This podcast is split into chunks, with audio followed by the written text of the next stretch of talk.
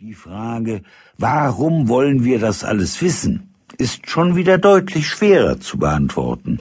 Nicht zuletzt deshalb, weil niemand genau sagen kann, ob wir wirklich etwas wissen wollen können. Der sogenannte freie Wille ist in den letzten Jahren nämlich ganz schön ins Gerede gekommen, und Geisteswissenschaften und Naturwissenschaften stehen einander in dieser Frage als nahezu unversöhnliche Feinde gegenüber wobei die Neurowissenschaft diesbezüglich relativ entspannt ist. Ihrer Meinung nach haben wir keinen freien Willen. Das wird aber nicht groß diskutiert. Nach Meinung der Philosophie, vor allem im deutschsprachigen Raum, hat die Neurowissenschaft keine Ahnung, wovon sie spricht. Von Albert Einstein gibt es folgendes Zitat. Ich weiß ehrlich nicht, was die Leute meinen, wenn sie von der Freiheit des menschlichen Willens sprechen.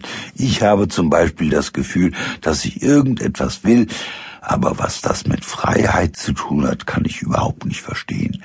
Ich spüre, dass ich meine Pfeife anzünden will und tue das auch. Aber wie kann ich das mit der Idee der Freiheit verbinden? Was liegt hinter dem Willensakt, dass ich meine Pfeife anzünden will? Ein anderer Willensakt? Schopenhauer hat einmal gesagt, der Mensch kann tun, was er will, er kann aber nicht wollen, was er will. Das Thema beschäftigt die Menschen also schon länger. An dieser Stelle nur so viel. Dem Gehirn ist es völlig egal, ob es einen freien Willen hat oder nicht. Das Gehirn kann nur Muster erkennen und herstellen. That's it. Dass wir überhaupt etwas wissen oder zumindest zu wissen glauben können, ist ein Phänomen, das wir uns noch immer nicht ganz erklären können. Und jetzt kommt's. Dass wir uns überhaupt Gedanken machen können, was im Gehirn passiert, dazu brauchen wir das Gehirn selbst. Das Gehirn ist praktisch sein eigener Untersuchungsausschuss. Zustände wie in der katholischen Kirche Österreichs, wo der Kardinal die Kommission zur Untersuchung der Gewalttaten und Missbrauchsfälle in seiner Firma selbst bestellt. Darüber hinaus ist das Gehirn praktisch auch noch blind. Das Gehirn, das für unser Bild von der Außenwelt und somit für die Repräsentation der Realität verantwortlich ist, sieht diese Welt gar nicht direkt nur über die Augen. Unsere Wahrnehmungen der Welt sind von einem Supercomputer hochgerechnete Mutmaßungen und Sinneseindrücke. Warum soll man so jemandem über den Weg trauen?